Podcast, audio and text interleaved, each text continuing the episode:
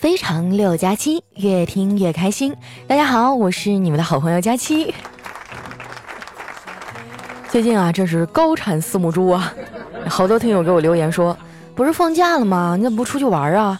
这更新速度就像脱缰的野狗一样。你以为我想这样啊？还不是为了工作。首先呢，十一假期哈，节目不能停，小说也不能断更，但是同事们都放假了。啊，编辑说啊，好不容易有个假期啊，我要回家陪陪媳妇儿和孩子。后期老师说啊，我爸妈来上海了，我要带他们去旅游。就连丸子哈也提前一天跟叨叨跑了，这一大摊活根本就离不了人，所以呢，就只能把我这条单身狗留下了。啥也别说了，单身就是原罪呀。每次呢，我一说我单身啊，就有很多人跳出来说他们不信，说我这么好的姑娘，怎么可能是条单身狗呢？可是事实就是这样啊，我确实就没有人追。说真的，广大的男性朋友们，如果你觉得你能追到我，那你大可以试试呀。我会让你知道哈，什么叫做心想事成。我妈现在啊，对我脱单这事儿呢，已经不抱啥希望了。昨天晚上吃完饭啊，家里人说起这事儿呢，我妈还一脸忧伤地说：“哎，这可咋办呢？现在眼下的人已经不多了。” 我爸呢就在一旁安慰她说：“哎，别灰心，仔细找找，还是有的。”我觉得吧，我单身呢就是被工作耽误了。其实我在感情上呢开窍挺早的，上中学那会儿啊，我就已经和男同学暗送秋波了。只不过呢，被我妈和班主任啊联手扼杀在了摇篮里。那个时候呢，我们学校是明令禁止早恋的，而且隔三差五啊就拎出来说一说。有一次开大会啊，校长在台上呢滔滔不绝地告诉同学们，青少年谈恋爱啊有什么坏处。在说到谈恋爱会让成绩退步的时候，有一个哈资优班的这个学生忽然就举起手了，说：“校长，我现在就有一个女朋友，但是我的成绩始终是咱们学校的前三名，请问这事儿您怎么看呀？”他提完这问题啊，下面都炸开锅了。但是很快呢，就恢复了安静。大家啊都屏气凝神，等着校长啊回答这个尖锐的问题。只见校长不慌不忙啊，悠悠地说道：“那是因为你不够爱他。”哇，六六六啊，姜还是老的辣呀！我听说那次大会开完不久啊，那学霸的女朋友就和他分手了。从那以后啊，这哥们的感情道路呢就开始坎坷了。经历了几次失败的恋爱之后呢，他干脆就不谈了。为了斩断情丝啊，他还把 QQ 签名改成了“情不知所起，一往而深，再而衰，三而竭”。看着没啊？学霸就是学霸，累觉不爱都能让他说的这么文艺。跟他相比哈，我简直就是个文盲。你看，要不这样吧，以后我说话呢，也尽量用一些高级一点的词儿。就比如说啊，我要是大姨妈来了，身体不舒服，别人问我怎么了，我就说没事儿，我的这个下半身的一个重要的器官啊，正在进行系统升级呢。不是我装啊，现在就流行玩这套，很多商家也都在用文字游戏赚钱。昨天下午呢，我和朋友去逛街，看到一家火锅店，啊，名字取得很有个性，叫味道鲜桑拿式火锅。哎，我当时就愣了，这啥玩意儿啊？难道一边蒸桑拿 一边吃火锅？我正在那纳闷呢，我朋友嘴一撇说：“什么桑拿式火锅啊？不就是吃火锅不给开空调吗？”哎，我突然就觉得啊，他说的好像也挺有道理。后来呢，我们俩并没有在这家吃，而是去了他们家隔壁的烧烤摊儿。点菜的时候啊，这老板跟我们极力推荐一道菜，叫真心话烤鸡翅。哎，我就特别好奇啊，这真心话是什么呢？就点了几串。结果烤完上了以后啊，我连着试了好几个，也没有悟出来还这名字里的隐含含义。后来我就忍不住了，问老板：“我说哥，这鸡翅呢，我都快吃完了，真心话到底是啥呀？” 这老板哈不好意思的挠挠头说：“哎，真心话呀，就是这鸡翅是昨天剩的。”这也太坑爹了吧？为什么受伤的总是我呀？前几天也是啊，我开着我哥的车呢出去办事儿。回来的时候有点饿了，就在我们家楼下的这个沙县小吃吃了一碗米线。刚吃没几口啊，那老板就跑过来跟我说：“姑娘啊，你的车停在那里会被划的。”我心想啊，就我哥那破车哈，本来就划的乱七八糟的，再划两道也没啥。再说了，这大白天的肯定没事儿。然后呢，等我吃完饭出去啊，就发现雨刷器上多了一个罚单。我站在原地愣了三秒钟啊，才想起来，这老板是个福建人呐，惹不起，惹不起啊！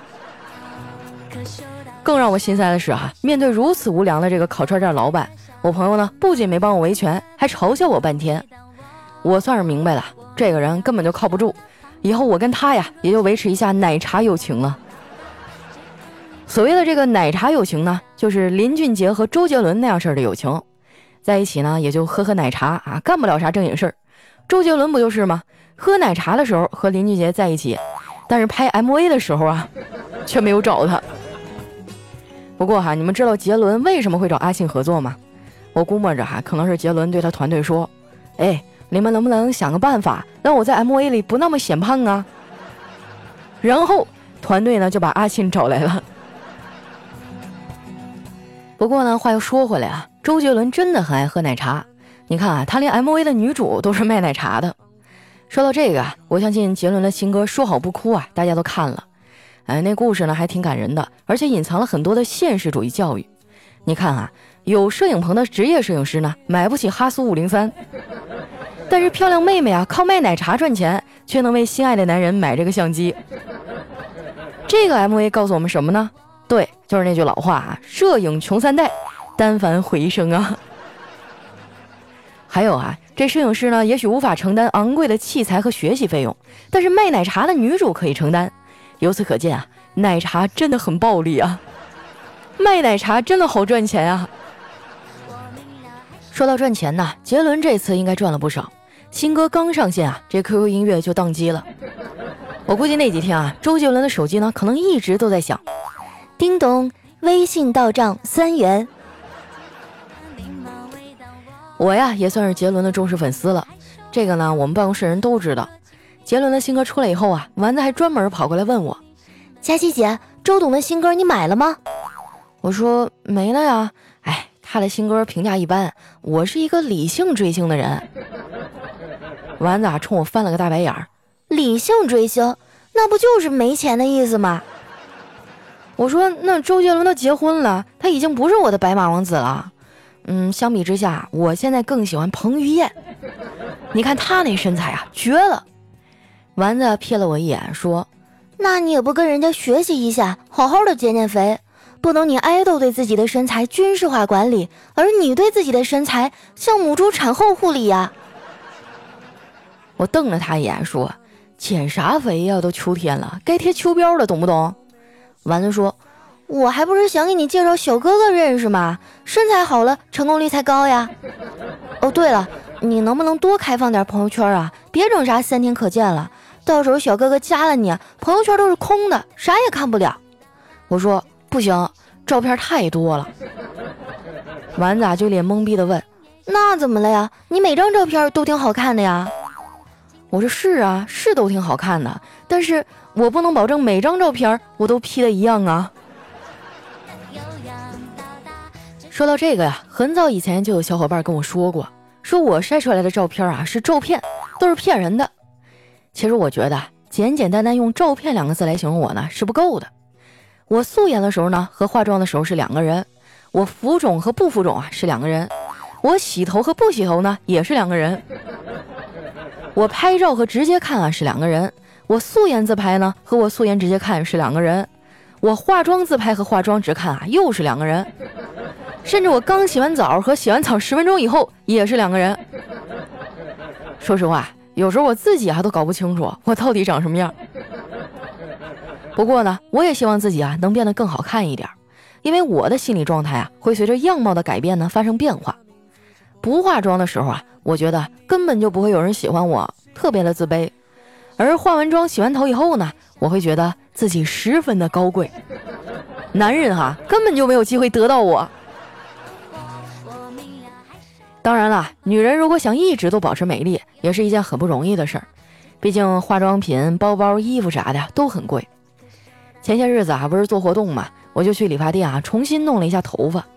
给我做造型的是一个帅气的小哥，平时都挺好的，也不知道那天抽什么风，非忽悠我啊，把头发给剪短了。最后呢，我也没能抵抗住美色的攻击啊，还是剪了。但是剪完啊，我又心疼了。回到家呢，一边照镜子，一边摸着我的头发说：“哎呀，你快点长吧。”我爸这时候刚好路过啊，在旁边插话说：“嘘，小声点儿，千万别被肉听到了。”我瞪了老头一眼，我说：“爸，你能不能别总拿你亲闺女开涮呢？”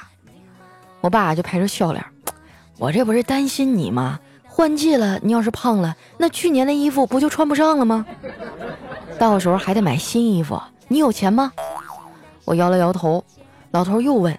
前段时间你不是说兼职创业做点生意来着吗？怎么样了？我说，哎，先帝创业未半，而花光预算，没钱了还创啥业呀？我爸呀突然眯起了眼睛说：“不对呀，我看你最近啊没少买东西，哪来的钱呢？”我得意的笑了一下，没说话。这可是秘密，我可不能告诉他。万一我跟他说了，那老头啊肯定威胁我封口，然后转身啊就去套路我妈。从中赚取差价。不过呢，这个妙招啊，我倒是可以透露给你们。我呀，不是有了赚钱的渠道，而是有了省钱的办法。前一阵呢，丸子推给我一个微信啊，叫“省钱小助手”，说买东西啊能返利领隐藏的优惠券。刚开始我还不信啊，后来试了几次，还真省了十几块钱。首先呢，添加微信号幺三九幺幺五六五零六二。网购之前啊，把你相中那件东西的链接发给他，然后按照他给的流程下单，就能获得返利了。东西呢还是那件东西，商家也还是那个商家，物流售后啊一个都不会差，但就是便宜了。淘宝、京东、拼多多啊都可以返利和领优惠券。不瞒你们说啊，我拿到的啊可是全网最高的返利比例，基本上啊不会有比这个更便宜了。你说现代人啊谁不网购啊？别在这等着双十一了，也不要费劲巴拉算那些优惠券了，赶紧去添加微信号幺三九幺幺五六五零六二，早加早省钱啊！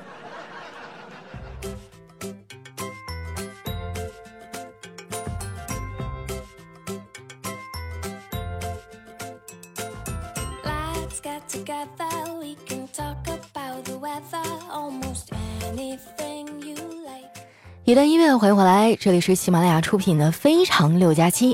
喜欢我的朋友呢，记得关注我的新浪微博和公众微信，搜索“主播佳期”，是“佳期如梦”的佳期啊。又到了我们留言互动的环节了。首先的这位呢，叫冥河乱步，他说啊，我是被女朋友带着听你节目的。作为一个只拍过几个网剧的九流小导演，女朋友一直觉得我不靠谱。现在呢，她对我唯一的期盼啊，就是让我赶紧拍个电影找你来演，让你在戏里啊不再做单身狗。可是我是拍悬疑片的，片里的女的不是被老公干掉，就是干掉老公，再不就是和老公啊一起被人干掉了。佳琪，你喜欢哪一种啊？这个能不能换个题材啊？比如说把那个“调”字儿给去掉，这样你找一个帅气的男主哈，你邀请我，我肯定去，必须要支持我听众男友的事业呀。下面呢叫凉凉要佳琪抱抱，他说佳琪啊，最近我交了个男朋友，他真的好清纯啊，而且很温柔，很会哄人，又爱笑。尽管有的时候有点憨，比如说不知道我为啥生气，而且呢他声音超好听，长得也好好看。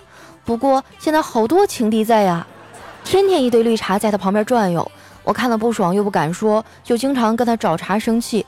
但是每次发完火，看他委屈巴巴的样子又很难受。我和他呢是打游戏认识的，那时候他还好闷哦，我当初以为是高冷，后来才知道是害羞。今天啊，我们又冷战了，真的好心塞。我知道他肯定不会背叛我，但是我不想天天担惊受怕了。全世界最好的假期，我到底该怎么样才能一次性把那些绿茶给清了呢？哎呀，这种好事都能让你碰上。为什么我那些年打游戏碰上的还都是一些声音很好听啊，在网上找了一些帅哥的假照片儿，忽悠小姑娘出来见面开房的呢？啊，像你刚刚描述的啊，你觉得他很清纯，有时候有点憨，那不就是钢铁直男吗？我觉得直男说话都很直接呀。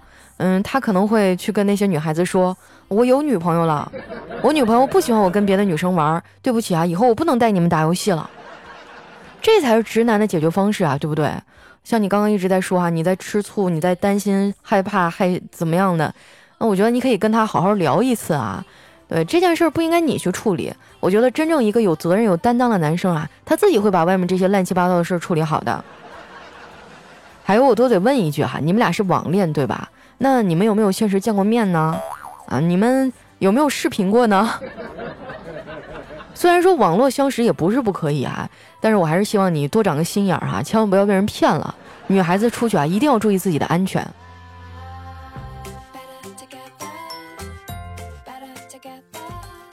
下面呢叫言，他说佳琪啊，听了你几年节目了。以前呢我是一个人听，现在我儿子啊也是你的粉丝了，老跟我说你段子里的话。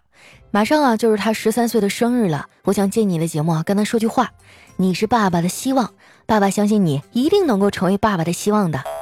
也祝你以后在道路上开心快乐，同时呢祝你的节目越来越火，早日找到属于自己的幸福。哇，看起来你们父子关系很融洽嘛。感觉很平等，很有爱啊！这条留言真应该发给我爸看看。下面呢叫人间浪子一三一四，他说哈尔滨啊是一个包容的城市，我是南方的，喜欢哈尔滨，防洪纪念塔、中央大街、哈谢的万达、红场，还有现在的银泰，在东北第一个购物广场也在哈尔滨。大家气啊，下次我这个南方人带你游你的家乡哈尔滨吧。说实话啊，我每一次回去啊，都觉得家乡建设的更漂亮了。尤其是西城红场那一片儿哈，我去逛那商场，感觉跟上海也没什么太大的差别。而且呢，年轻人都朝气蓬勃啊，都在做着自己的事儿。那边创业的还特别多，我感觉那个氛围真的很好。嗯，就是现在太忙了，也没什么时间回家，要不然我还真的挺想回去好好逛一逛的哈。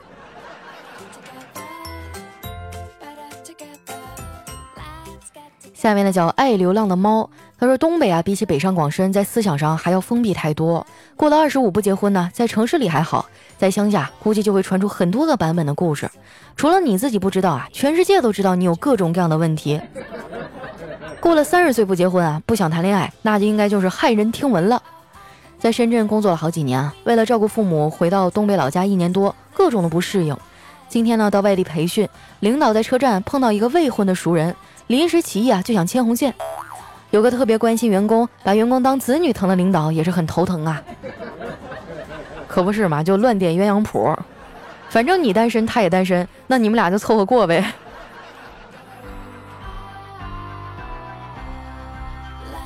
下面呢叫格调里记忆中的黑白控，他说有一天啊，这个佳期小胖妞回家了，到楼下呢看到一群人提着棍子，哇，这下把佳期吓得呀，不是为什么这主人公又是我呀？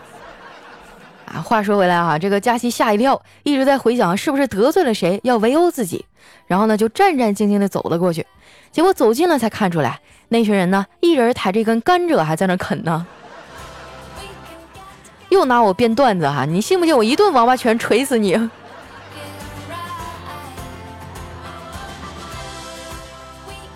下面呢叫一带一路哈，他说佳琪好，我听你的小妖不上天都入迷了，我觉得太好听了。我老婆怀孕了，胎教就是用的你的作品，啊，那真的太感谢了哈。呃，在这个假期呢，我们的小妖不上天啊，悄咪咪的播放量就过一千万了，真是一个挺值得庆祝的事儿哈。但是因为我们的工作人员全都放假了，现在就只有我一个人跟你们庆祝了。啊，等我们节后大家都回来了哈，我一定要爆更几天哈，回报一下大家对我的这个支持。来看一下我们的下一位呢，叫小新叫我小白白。他说：“以前同学们啊都笑我死胖子真难看，我就决心减肥啊，半年成功减掉了二十公斤。现在啊望着镜子里的我百感交集。我之所以励志减肥啊，就是要证明给同学看，我难看并不是因为我胖。啊，这真是一个悲伤的故事啊！来看一下我们的下一位啊，叫风中的开心果。”他说：“如果哪一天你突然想起我，请拿起手机拨通我的号码，哪怕我再忙再没空，只要你一句话，我要请你吃饭，我就会风雨无阻出现在你面前的。这是我对朋友一生一世的承诺。”啊，我看一下啊，这个 ID 叫风中的开心果，你老实讲，你到底是不是丸子的小号？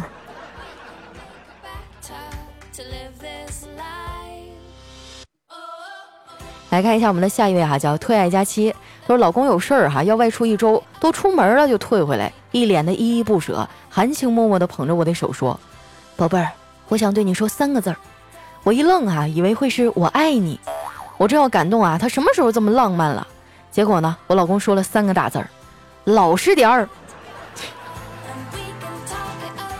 啊，这从侧面说明你长得比较漂亮啊，要不然老公干嘛这么不放心啊？对不对？来看一下我们的下一位哈，叫千山人迹。他说梦见自己啊被女神家的金毛追，追到我啊就是一顿啃，我一气之下一脚把他给踹飞了。醒来呢已经是早上十点，我走出房间啊，女神一早就来我家，正在客厅呢和我妈聊天儿。她那只金毛啊在一旁哈着气啊看着我，我脑子一懵啊，飞奔过去就骑到她身上，卡住她的脖子说：“嘿呦，你竟然还敢找上门！”哎呀，这个段子不合理，不合理啊！这女神怎么可能去你家呢？还跟你妈聊天儿，兄弟，你醒一醒啊！你肯定是还在梦里。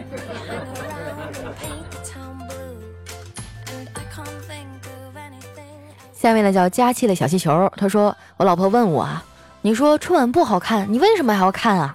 我不说话，就盯着他看了很久。老婆问我：“你看我干嘛？”有些东西啊，和你一样。虽然不好看，但是已经成习惯了。啊，你这个求生欲望，我给你打零分儿。这位兄台，你现在还活着吗？来看一下我们的下一位啊，叫我和佳期回娘家。他说啊，和我老爸对饮，老爸微醉了，说：“你结婚以后啊，我希望你生个男孩。”我说：“爸，都什么年代了，你怎么还是老观念呀？重男轻女的思想多迂腐呀！”我爸说。儿子，我不是这个意思，爸其实挺想你生个女孩的，可是就你这长相，生女孩啊，我怕你耽误她一生啊。爸，你看还不是因为随了你？我跟你说，长相这个事儿啊，你得追寻根源。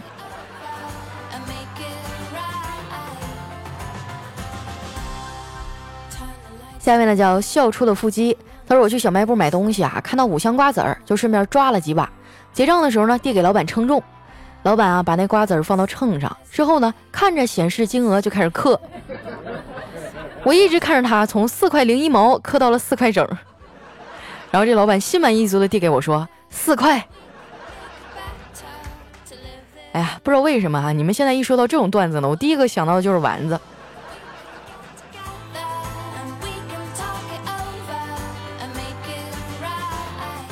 来看一下我们的下一位小伙伴哈，叫子怡婉婉。他说去年呢，我正在干活，不小心呢砸了脚趾头，媳妇儿赶紧就把我送到医院了。这大夫说：“小伙子，你先到六楼做个脑电图吧。”我就非常气愤啊，我又不是砸着头了，为什么让我去检查脑子呀？大夫说：“你要是脑子够用，难道会被砸到脚趾吗？”我一听啊，还挺有道理。结果脑电图结果出来的当天啊，我媳妇儿就强行把我送到了精神病院。我刚开始呢还很不适应，和这里的人合不来，经常打架。慢慢熟悉起来还挺好，管吃管住，还有漂亮的护士啊，每天喊我吃药。哇，那你这个生活轨迹真的是够刺激的哈。不过让我想起以前看过的一本书，叫《天才在左，疯子在右》啊，大概就是描述精神病人他们的一些想法的一本书。我觉得还挺有意思的，脑洞开的特别大。你们有空的话可以去看一下哈。那时间关系啊，今天留言就先分享到这儿了。喜欢我的朋友呢，记得关注我的新浪微博和公众微信，搜索“主播佳期”，是“佳期如梦”的佳期哈。不要因为太想念假期了，然后就把我的名字打错了。那今天咱们的节目就先到这儿啦，我们下期再见，拜拜。